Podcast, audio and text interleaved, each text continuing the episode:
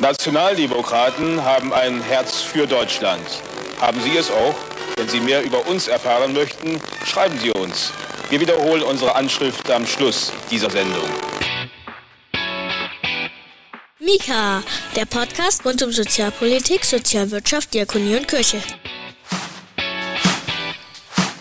Guten Tag, Grüß Gott und Konnichiwa zu Mika, dem Podcast der Diakonie in Bayern. Ich bin Daniel Wagner, Pressesprecher der Bayerischen Diakonie und ich begrüße Sie sehr herzlich zum einzigen Diakonie-Podcast in Deutschland, der am Ende der Sendung die Adresse der NPD natürlich nicht weitergibt. Wir setzen heute unsere lockere Folge des Truthahnratens fort und wie in den letzten beiden Ausgaben sehen wir uns eine der sieben Forderungen der Diakonie zur Bundestagswahl 2021 an. In dieser Folge aufgenommen und produziert am 3. August 2021 geht es wie eigentlich immer um ein recht komplexes Thema, das wir mit einem Experten der Bundesdiakonie besprechen und anschließend mit den Wahlprogrammen der im Bundestag vertretenen Parteien abgleichen. Auch hier oder gerade hier muss die NPD draußen bleiben, denn es geht um Demokratie und um eine vielfältige Gesellschaft. Heute zu Gast bei Mika. Ringo Grastorf, Leitung Zentrum Engagement, Demokratie und Zivilgesellschaft bei der Diakonie Deutschland. In Berlin, im Diakonischen Werk Deutschland, begrüße ich Ingo Grasdorf. Er leitet dort das Zentrum Engagement, Demokratie und Zivilgesellschaft. Grüß Gott nach Berlin, Herr Grasdorf. Einen schönen guten Tag und vielen Dank für die Einladung, dass ich heute am Podcast mit teilnehmen darf und äh, ich freue mich auf unser Gespräch. Wir freuen uns auch, denn es gibt eine ganze Menge Dinge, äh, die Sie uns möglicherweise erklären müssen. Sie haben zusammen mit anderen Autoren wahrscheinlich ein Papier verfasst, das zu dem Gesamtpaket zur Bundestagswahl der Diakonie Deutschland gehört. Es trägt den schönen Titel Die Demokratie stärken und eine vielfältige Gesellschaft aktiv gestalten. Ehe wir darüber reden, Aha. was die Diakonie hier alles im Sinn hat und sich wünscht, müssten wir vielleicht mal auf die aktuelle Debatte gucken. Stichwort Entdecker und Verteidiger. Ich weiß nicht, ob Ihnen das etwas sagt. Die Universität Münster hat vor einigen Wochen eine Studie vorgestellt und die soll belegen, dass sich Deutschland mittlerweile in drei Lager teilt. Zwei davon stehen sich relativ unversöhnlich gegenüber. Die Münsteraner beschreiben das mit zwei Schlagworten. Das eine sind die Entdecker. Sie befürworten eher ein offenes Zugehörigkeitskonzept, fühlen sich durch Fremde nicht bedroht und wollen fremde und neue Möglichkeiten des Zusammenlebens entdecken. Und auf der anderen Seite stehen die Verteidiger. Sie stünden für ein enges Konzept der Zugehörigkeit. Man müsse in Deutschland geboren sein und deutsche Vorfahren christlichen Glaubens haben, um dazuzugehören. Das ist jetzt vielleicht nicht so ungewöhnlich das Problem, zumindest so die Studienautorinnen. Aber das Problem ergibt sich an einer anderen Stelle, dass nämlich je nach Lager die politisch-gesellschaftliche Repräsentation unterschiedlich wahrgenommen wird. Also wir erklären das nochmal. Die Entdecker sagen, Sie sind im Wesentlichen durch die Politik auch ganz gut repräsentiert. Sie sind zufrieden mit der Demokratie und vertrauen politischen Institutionen. Die Verteidiger hingegen fühlen sich marginalisiert, sind eher unzufrieden mit der Demokratie und misstrauen politischen Institutionen. In den Zahlen, ich habe schon gesagt, gehen die Autorinnen und Autoren davon aus, dass etwa ein Drittel aller Deutschen sich einem dieser beiden Lager wiederfinden. Zwei Drittel immerhin sind noch in der Mitte, aber das andere Drittel redet kaum noch miteinander oder hält sich sogar gegenseitig für Staatsfeinde. Das war jetzt eine ziemlich lange Anmoderation, Herr Grastorf. Verteidiger oder Entdecker? Wo steht die Diakonie?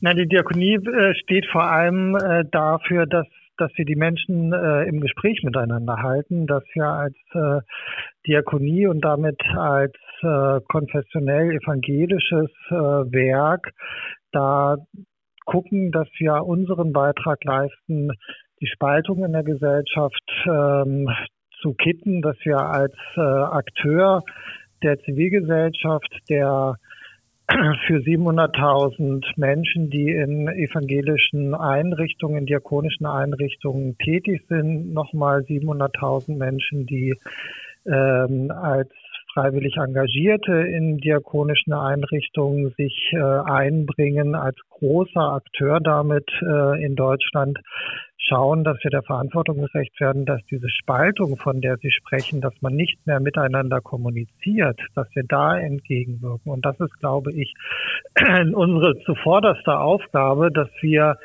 eine Gesellschaft haben, in der man miteinander spricht. Ich glaube, es ist sehr deutlich, dass man in demokratischen Strukturen natürlich auch streitet, dass man unterschiedlicher Auffassung ist.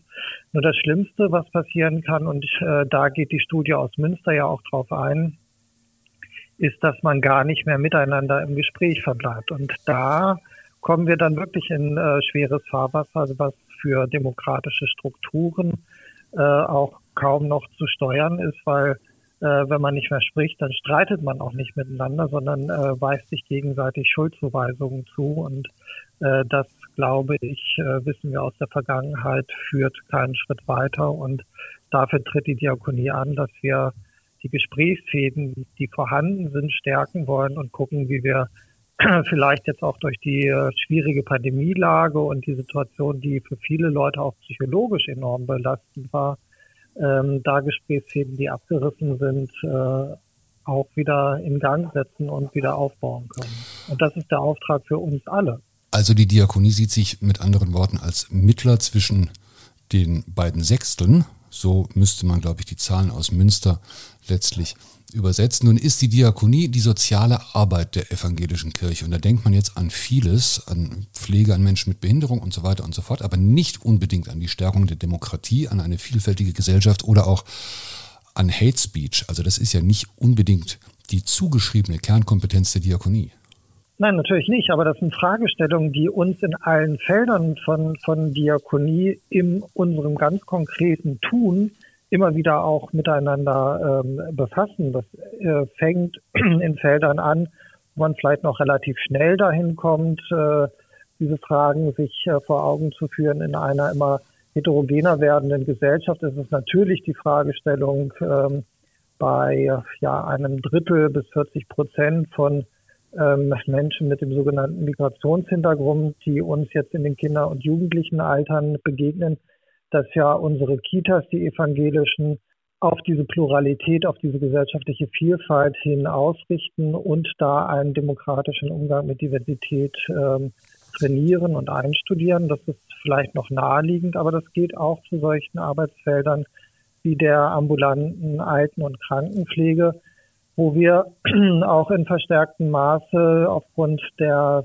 ja, Situation auf dem Arbeitsmarkt auch auf äh, Pflegekräfte aus äh, äh, Ländern angewiesen sind, die nicht aus Deutschland stammen und wir da einfach auch in den Teams äh, plurale und auf Diversität ausgerichtete äh, Strukturen stärken und festigen müssen. Und das sind natürlich Beiträge zum äh, Thema Pluralität und Vielfalt und damit auch Beiträge zum Thema Demokratiestärkung, weil ich kann in einem Team, äh, Team was vielfältig von seiner Herkunft ist, nur gut zusammenarbeiten, wenn ich mir dieser Diversität auch bewusst bin.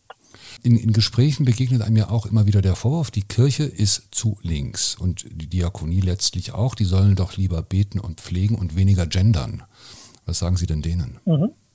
Also da, da, würde ich sozusagen auch den Gesprächsfaden erstmal ähm, fortführen wollen und würde da einfach auch nochmal in die interessierte Nachfrage gehen, wie es, wie es zu dieser Schlussfolgerung äh, Kirche und Diakonie sei zu links äh, überhaupt kommt und äh, würde mir da einfach anhören, was äh, die Ursache für solche Äußerungen ist, weil äh, genau wie Sie sagen, das, das hört man immer wieder, das, das äh, begegnet uns und mir natürlich auch immer wieder.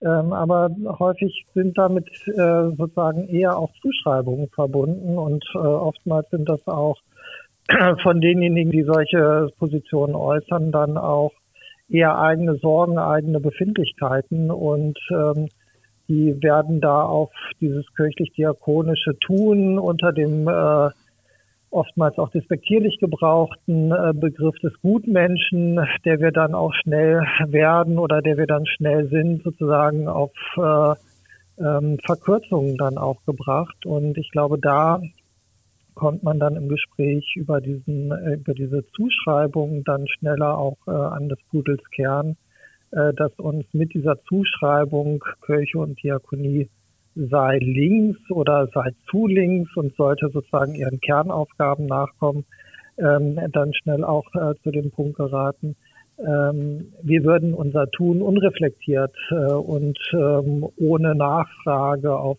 äh, die gesellschaftlichen Auswirkungen hin ähm, tätigen. Und ich glaube, da haben wir in den ganz verschiedenen Tätigkeitsfeldern von Kirche und Diakonie, ich glaube, das ist an der Stelle wirklich auch untrennbar miteinander verwoben, äh, glaube ich, genügend ja, lebende Beispiele aus der Praxis, äh, dass unser Handeln vieles ist, aber nicht unreflektiert. Fangen wir mit Ihrem Papier an. Sie haben jetzt den roten Teppich vor sich. Laufen Sie drüber, erklären Sie uns, was will die Diakonie nach der Bundestagswahl, um die Demokratie zu stärken und eine vielfältige, vielfältige Gesellschaft aktiv zu gestalten. Ja, ich bin ja für, für das Zentrum Engagement, Demokratie und Zivilgesellschaft äh, zuständig und da sind ähm, neben den Feldern Demokratiestärkung und Vielfaltstärkung auch äh, das Thema Engagement noch mit verbunden. Das würde ich dann sozusagen gerne meinen Ausführungen dann auch noch ergänzend hinzufügen. Äh, für den Bereich Demokratiestärkung äh, ist für uns eine ganz zentrale Forderung als Diakonie, die in den äh, ja, letzten drei Jahren immer wieder in der Diskussion äh, äh, befindlichen äh, Diskurse nochmal stark zu machen, ein Demokratiefördergesetz endlich auch bundesweit zu verabschieden, damit einfach ein äh, zivilgesellschaftlicher Einsatz für eine wehrhafte, für eine lebendige Demokratie nicht immer wieder von Konjunktur, Konjunkturzyklen der Förderung abhängig sind, immer von kurzfristigen und dann auch eine langfristige Wirkung verhindernden Förderprogrammen ähm, abgestellt ist, sondern wirklich durch dieses Demokratiefördergesetz, was im Grunde auch zwischen den ähm, Koalitionspartnern schon äh, verabredet war, jetzt aber aufgrund äh, verschiedener Faktoren dann doch nicht mehr in dieser Legislatur gekommen ist, ist dies eine zentrale Forderung von uns als Diakonie, dieses Demokratiefördergesetz in der neuen Legislaturperiode möglichst schnell auf die Beine zu bringen, um diesem Querschnittsthema Demokratiestärkung, und wir haben die Zahlen vorhin aus Münster genannt, äh, wo Menschen nicht mehr miteinander reden, ist die Demokratie in Gefahr, äh, wirklich auch über eine nachhaltige Ansatz und einer gesetzlichen äh, Förderung auch ähm, Gehör zu verschaffen und das nochmal stark zu machen. Vielleicht müssen wir, entschuldigen Sie, wenn ich, entschuldigen Sie, wenn ich da reingrätsche, vielleicht müssen wir kurz erklären, mhm. das Demokratiefördergesetz soll, ähm, ich sag mal, demokratieorientierte Organisationen und Initiativen finanziell unterstützen. Ist es das, was sich dahinter verbirgt? Das ist das eine und es soll das sozusagen unabhängig von, von äh, kurzfristigen Veränderungen von Förderprogrammen auch auf eine nachhaltigen Ebene tun. Es soll aber auch, und das ist äh, unserer Meinung nach mindestens genauso wichtig, diese Themen der Demokratiestärkung in einer gesetzlichen äh, Fassung nochmal Gehör verschaffen und diese Aspekte der gruppenbezogenen Menschenfeindlichkeit auch nochmal in Gesetzestexten äh, fassen und dadurch auch der besonderen Bedeutsamkeit für das gesellschaftliche Zusammenleben auch das ähm, notwendige oder unserer Auffassung nach notwendige Gewicht verschaffen. Also es ist zum einen die Förderung, die damit verbunden ist und die damit auch auf längere Fristen als die bislang mehrheitlich gültigen zwei Jahresfristen, die immer wieder dann eines sich neu erfindens bedürfen, gestellt wird. Und es soll auf der anderen Seite diesem Themenfeld der Demokratiestärkung als äh, ja, staatlicher, aber auch zivilgesellschaftlich unterstützter Auftrag ähm, in diesem Gesetzesform dann nochmal die Bedeutsamkeit vermitteln. Das sind die beiden Schwerpunkte, die uns da zentral sind und die uns da nochmal besonders äh, wichtig erscheinen. Der zweite Aspekt, der in unseren Forderungen auch äh, ganz besonders deutlich wird, ist der ähm, im letzten Jahr veröffentlichte äh, Kinder- und Jugendbericht besonders stark herausgearbeitete Punkt, dass wir für eine ähm, verbesserte politische Bildung antreten als einen zentralen Aspekt der Demokratiebildung, dass wir politische Bildung einfordern, wirklich mit Zielgruppen und zielgruppengerechten Ansätzen, die also nicht nur die ähm, ohnehin sehr stark äh, an, an demokratischen Werten orientierten jungen Menschen mit einem hohen Bildungsgrad äh, zugänglich gemacht werden, sondern gerade auch benachteiligten Jugendlichen, Jugend, jungen Menschen, die sich eher bildungsfern bis dahin entwickelt haben, auch mit Angeboten der politischen Bildung gestärkt werden, um das, was Sie eingangs auch besprochen haben, ähm, durch diese politischen Bildungsangebote, die wirklich den einzelnen jungen Menschen erreichen, äh, dann auch äh, einen Beitrag zu leisten, Demokratiestärkung und Demokratiebildung wirklich in einer ja, mundgerechten ähm, Art und Weise auch anbieten zu können. Das kommt in der Vergangenheit zu kurz. Das zeigt der Kinder- und Jugendbericht sehr deutlich, wo da die Fehlstellungen sind und das nochmal auch für die neue Legislaturperiode nicht nur auf dem Papier von der Bundesregierung formuliert zu wissen, sondern wirklich auch mit Maßnahmen unterlegt einzufordern, ist ein zweiter zentraler Forderungspunkt, den wir beim Bereich Demokratiestärkung haben. Und äh, der dritte äh, Aspekt, den wir da in den Blick besonders nehmen, ist äh, das Stichwort, was Sie vorhin schon angesprochen hatten, ähm, dass äh, wir sehr deutlich fordern, dass es noch viel mehr Angebote, viel mehr Informationsbedarf ähm, besteht zum Thema Hate Speech im Internet und äh, dem, was wir jetzt auch äh, gerade in der ja, Corona-Pandemie nochmal besonders deutlich auch vor Augen geführt ha äh, bekommen haben, ähm, dass es äh, enorm einen Auftrieb gegeben hat für Verschwörungsmythen, die dann auch sehr schnell demokratiefeindliche Prägungen bekommen, aber auch sehr schnell antisemitische Stereotype bedienen und äh, dass wir da uns gesellschaftlich noch viel besser gegen äh, wappnen müssen und viel mehr noch auch an Informationen brauchen, wie solche Hate Speech und Verschwörungsmythen erkannt, entgegen argumentiert werden kann, dass wir äh, den Demokrat äh, Diskriminierungsschutz ähm, noch stärker ausgebaut äh, sehen möchten. Wir möchten gerne als äh, evangelischer Wohlfahrtsverband da auch in der neuen Legislatur beitragen, äh, das allgemeine Gleichbehandlungsgesetz ähm, auch weiterzuentwickeln, was äh, ja passieren soll. Da sind sich, glaube ich, die meisten Parteien, die für den Deutschen Bundestag antreten, auch einig darüber, dass es da einen Reformbedarf gibt. Aber der kann natürlich so oder so ausfallen. Und da wollen wir uns als evangelischer Wohlfahrtsverband gerne in den Diskussionsprozess mit äh, einbringen. Auch den Aspekt ähm, der Beratung und Unterstützung zum Thema AGG auch nochmal ausgebaut und gestärkt wissen. Insgesamt geht es darum, auch nochmal ein besseres Monitoring von Diskriminierungstatbeständen gesellschaftlich zu etablieren und äh, ja, Diversität in Organisationen breiter noch äh, zu verankern und da auch in Einrichtungen des öffentlichen Dienstes, aber auch im Bereich der Verbände nochmal stärker zu gucken, wie können wir diesen Aspekt von Diversität zukünftig besser noch aufstellen, als das gegenwärtig schon passiert. Das war jetzt eine ganze Menge. Und ähm, ich würde jetzt an der Stelle gerne mal ganz kurz auch mit Blick auf die Zeit ähm, die Parteiprogramme rausziehen und gucken, was die zu den von Ihnen angesprochenen Themen sagen. Äh, dazu muss vorneweg natürlich unser Disclaimer kommen, dass wir hier keine Wahlempfehlung abgeben, auf gar keinen Fall, sondern nur schauen wollen, wie gut passen die Parteien, Parteiprogramme zu dem, was sich die Diakonie so vorstellt. Und natürlich müssen wir auch sagen, die Zitate, die wir hier bringen, das ist natürlich alles verkürzt. Die Programme sind viel, viel länger. Äh, in Ihrem spezifischen Fall ist es allerdings tatsächlich so, dass, das, dass die Themen breit gestreut äh, durch sämtliche Texte verteilt sind, während es bei der Pflege beispielsweise dann doch relativ gebündelt ist. Wir mussten ein bisschen suchen, um bei allen Parteien zumindest ein paar Positionen zu finden. Ich lese Ihnen jetzt einfach mal was vor. Wir wollen eine Gesellschaft des Zusammenhalts und stellen uns Hass und Hetze, jedweder Art von Ausgrenzung und Diskriminierung und dem Erstarken rechtsextremer Kräfte mit aller Entschiedenheit entgegen. Das Diskriminierungsverbot wegen der geschlechtlichen und sexuellen Identität werden wir in Artikel 3 Absatz 3 Grundgesetz aufnehmen. Die gleichberechtigte Teilhabe aller Geschlechter und Identitäten ist ein Gewinn für die ganze Gesellschaft. So können alte Rollen und Denkmuster aufgebrochen werden.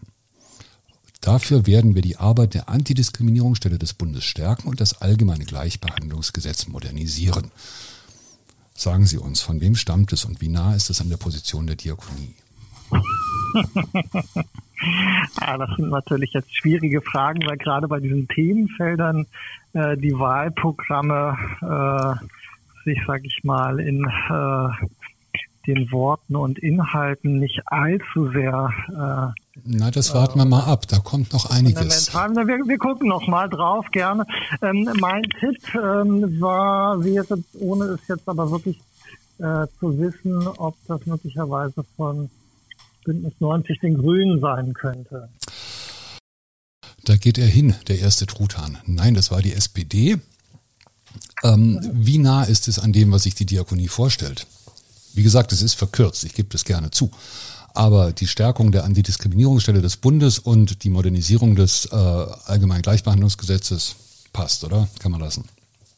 Da, da wären wir auf jeden Fall mit dabei und ähm, ich glaube, da gilt es, die, wie bei allem, was jetzt vor der Bundestagswahl äh, besprochen wird, äh, dass wir da als Diakonie Deutschland uns gerne auch als äh, Gesprächspartner für die Ausgestaltung nach der Bundestagswahl ähm, dann anbieten, um äh, zu gucken, wie kriegen wir das, was äh, so schön formuliert äh, vor der Bundestagswahl ähm, dann auch in politisches Handeln und vielleicht auch in äh, reformierendes Vorgehen äh, gepackt wird. Aber wir können gerne weitergehen. Also liebe Genossinnen und Genossen, äh, ihr habt es gehört, wenn ihr dann dran sein solltet, ruft bei der Diakonie an. Nächstes Zitat. Ja. Wir wollen den Schutz vor und die Beseitigung von Diskriminierung, strukturellem und institutionellem Rassismus mit einem staatlichen Gewährleistungsanspruch in der Verfassung verankern ergänzend zur überfälligen Ersetzung des Begriffs Rasse.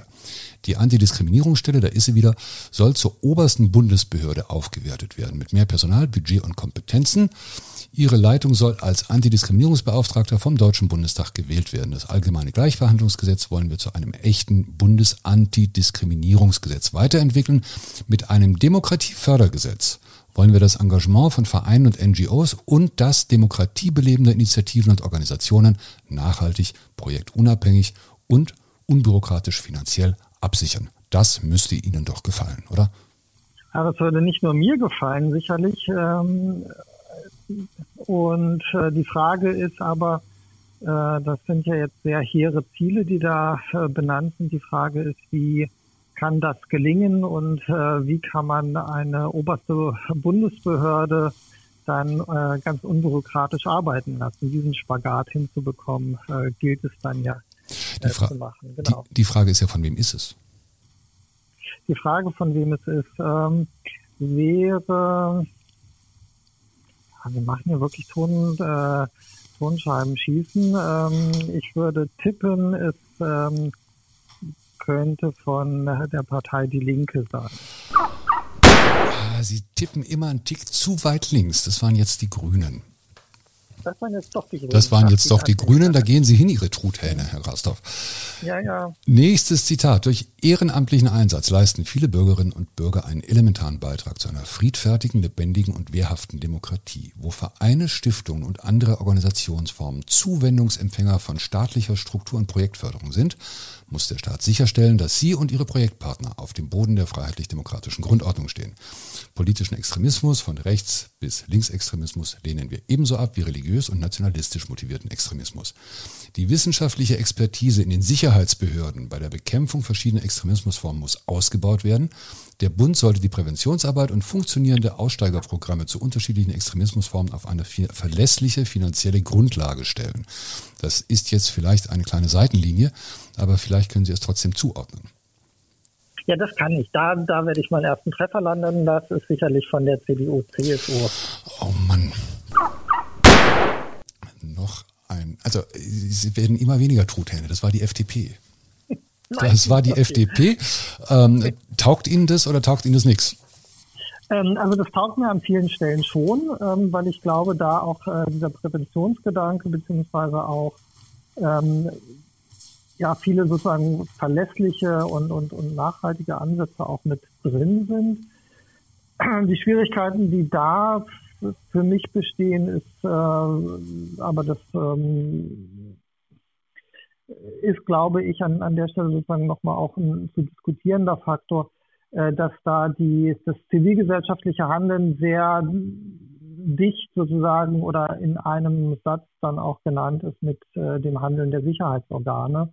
Und äh, ich glaube, da äh, müsste die FDP, wenn ich da sozusagen diese Kritik an ihrem Wahlprogramm nochmal äh, formulieren darf, vielleicht nochmal drüber nachdenken, ob nicht gerade die FDP als liberale Partei ähm, da das sozusagen zivilgesellschaftliche, freiheitliche Handeln ähm, nochmal auch ein bisschen separat zu betrachten habe ähm, im Vergleich zu dem, was, was die staatlichen Sicherheitsbehörden tun, äh, was sie zu Recht tun und, und was sie mit großer Zuverlässigkeit in Deutschland tun. Aber ich glaube, es sind zwei verschiedene Paar Schuhe, die man da betrachtet, die zur Demokratiestärkung beitragen, die einfach unterschiedliche Aufträge auch verfolgen. Und ich glaube, da muss man nochmal äh, dann genauer hinschauen, wie kann man da die Aufgabenbeschreibung genau formulieren und welchen Auftrag hat welcher Akteur, der da im Feld handelt.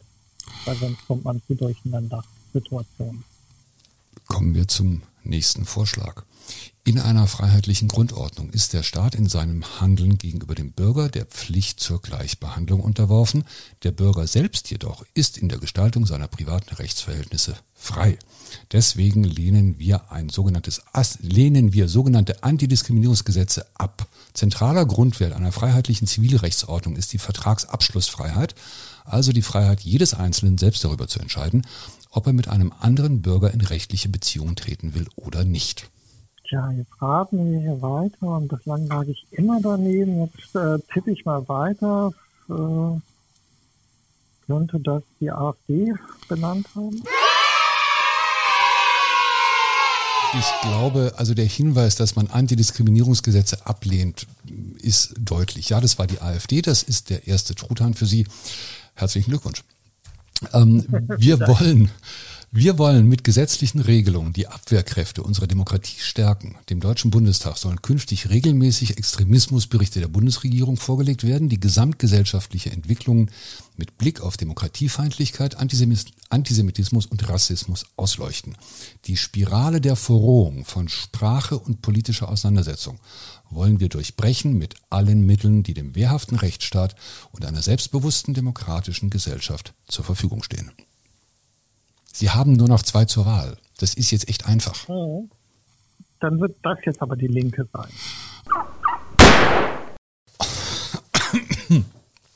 Okay, dann lese ich, dann lese ich Ihnen jetzt, dann lese ich Ihnen jetzt vor, was die Linke sagt.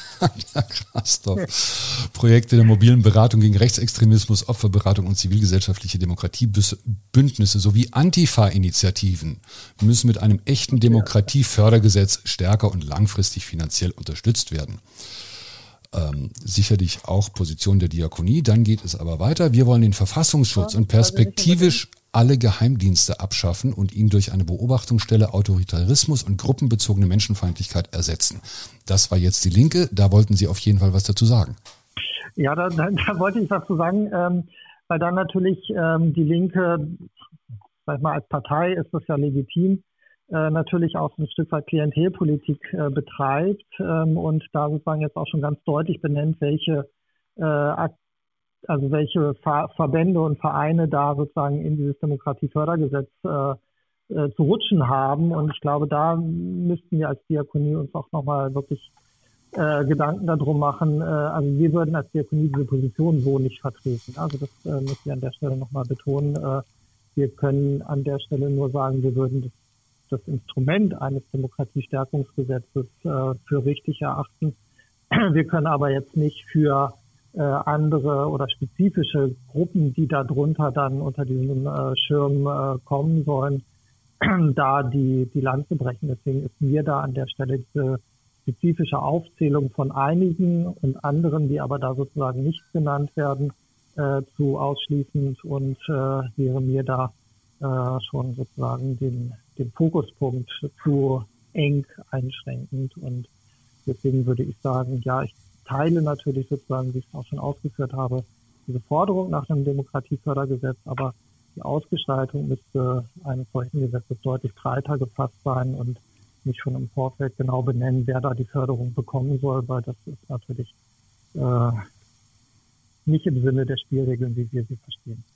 Jetzt muss man aber zur Ehrenrettung der Linken und wie gesagt eigentlich aller Parteien sagen, das ist ein Exzerpt und äh, ich will gar nicht ausschließen, dass die Linke äh, auch andere Gruppen mit den Segnungen des Demokratiefördergesetzes bedenken möchte. Wenn Sie, liebe HörerInnen von Mika, die Programme nachlesen möchten, wir verlinken in den Shownotes, dort finden Sie sie alle.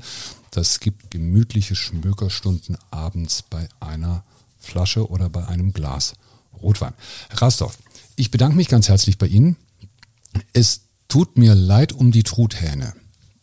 Wir hätten Ihnen gerne mehr geschickt, ähm, dennoch, Sie haben uns einen Einblick in äh, durchaus komplexe Themen gegeben und zu dem, was die Diakonie dazu sagt. Ganz herzlichen Dank.